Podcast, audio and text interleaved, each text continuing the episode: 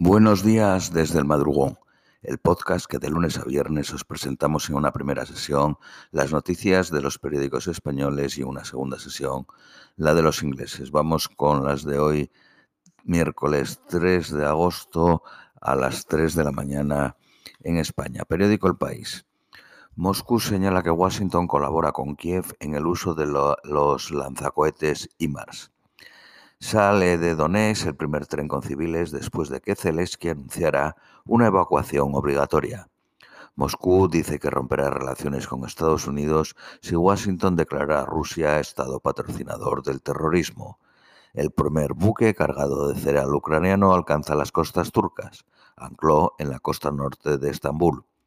Ucrania arrebata a Rusia 53 poblaciones en la región de Gerson. España no enviará los tanques Leopard a Ucrania tras comprobar que están inservibles. Nancy eh, Pelosi, la presidenta de la Cámara de los Representantes de Estados Unidos, desafía las amenazas chinas con su llegada a Taiwán. Pekín anuncia maniobras militares con fuego cerca de la isla para los próximos días. La justicia de Estados Unidos condena a siete años de cárcel a uno de los atacantes del Capitolio. Un ciberataque de origen ruso deja al Consejo Superior de Investigaciones Científicas sin conexión a Internet durante dos semanas. Periódico ABC Estados Unidos establece sanciones contra Alina Kabaesa, la supuesta novia de Putin. Biden ofrece a Putin negociar el tratado nuclear que sustituirá al actual en el 2026. Estados Unidos anuncia otros 550 millones de dólares en munición para sistemas de lanzamiento de misiles en Ucrania. La visita de Pelosi a Taiwán desata la ira de China y abre otro frente a Occidente. Envía dos portaaviones a la zona y moviliza tanques y vehículos de asalto en las playas de Xiamen. Al Qaeda busca un líder para su yihad global tras la eliminación de al-Zawahiri el Egipto Saif al-Adel se configura como relevo del autor intelectual de los atentados del 11S. Periódico La Razón, Estados Unidos acusa a los talibanes de romper los acuerdos de Doha. Con la muerte del líder de Al-Qaeda se ha hecho justicia, clama orgulloso Biden, que intenta mejorar su baja popularidad desde la abrupta salida de las tropas de Estados Unidos de Kabul. Periódico El Economista. Las constructoras españolas rozan los 205.000 millones en contratos en el exterior. España supone el 18% de los pedidos. Sánchez exige a Ayuso que cumpla con las restricciones al consumo. Acciona construirá y operará una desaladora en Chile. Las entidades de la Unión Europea encarecen las hipotecas a niveles de 2016. El tipo de interés medio a cierre de junio roza el 2%. Bruselas compra 250 millones de dosis de la vacuna española IPRA.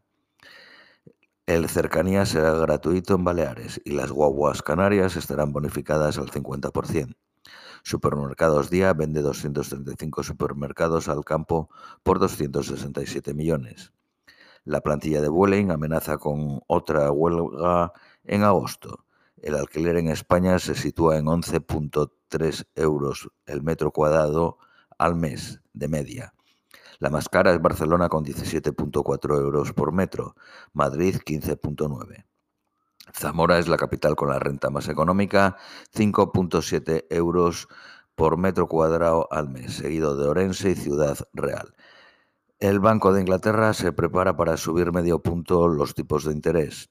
España recibe 7 millones y medio de turistas en junio, el 85% del nivel pre-COVID. Periódico Cinco Días. El empleo se frena en seco con el peor julio más de 20 años. Hay 3.230 parados más. Apple vendió 12.600.000 iPads en el segundo trimestre. Eh, ocupa, eh, tiene el 31% de la cuota de mercado. Samsung vendió 7.300.000 tablets y Amazon 5.500.000. Le siguen Lenovo 3.500.000 y en quinta posición, Huawei con 2.100.000 tablets. Vamos con las noticias nacionales españolas. Periódico ABC, Bolaños ignoró el informe interno que dudaba de la reforma de la ley de seguridad. La Oficina de Calidad Normativa cuestionó que el Gobierno pueda exigir servicios forzosos sin indemnización. Calviño abandona el optimismo y se abona a la cautela. Hay que prepararse para lo peor. El presidente de la Generalitat, Aragonés, marca la agenda Sánchez y afirma que la sedición será reformada este año. El rey presidió en el Palacio de Almudaina, en Palma de Mallorca, la toma de posesión del nuevo fiscal general del Estado. Los hoteleros se borran de los viajes del inserso ante la negativa de Belarra a subir los precios. La ministra de Defensa, Margarita Robles, a favor de desclasificar documentos sobre el GAL y el 23F con la nueva ley de secretos. Calviño avisa a Ayuso de que Madrid tendrá que cumplir con el plan energético y la tacha de egoísta.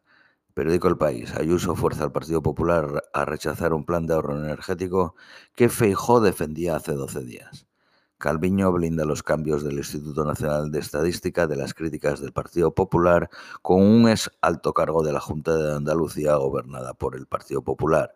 Esta ex alta cargo era directora del Instituto Estadístico Regional de Andalucía. La afiliación a la Seguridad Social cayó en julio por primera vez desde hace 20 años.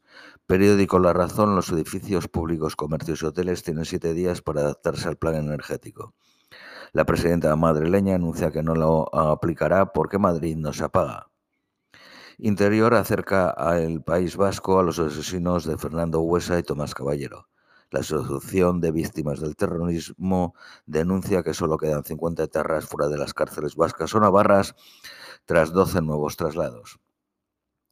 El colectivo de, víctimas del terrorismo en el País Vasco ha contabilizado 340 homenajes a otarras en los últimos siete meses. España supera ya los 4.500 casos de viruela del mono. Esto es todo por hoy. Os deseamos un feliz miércoles y os esperamos mañana jueves.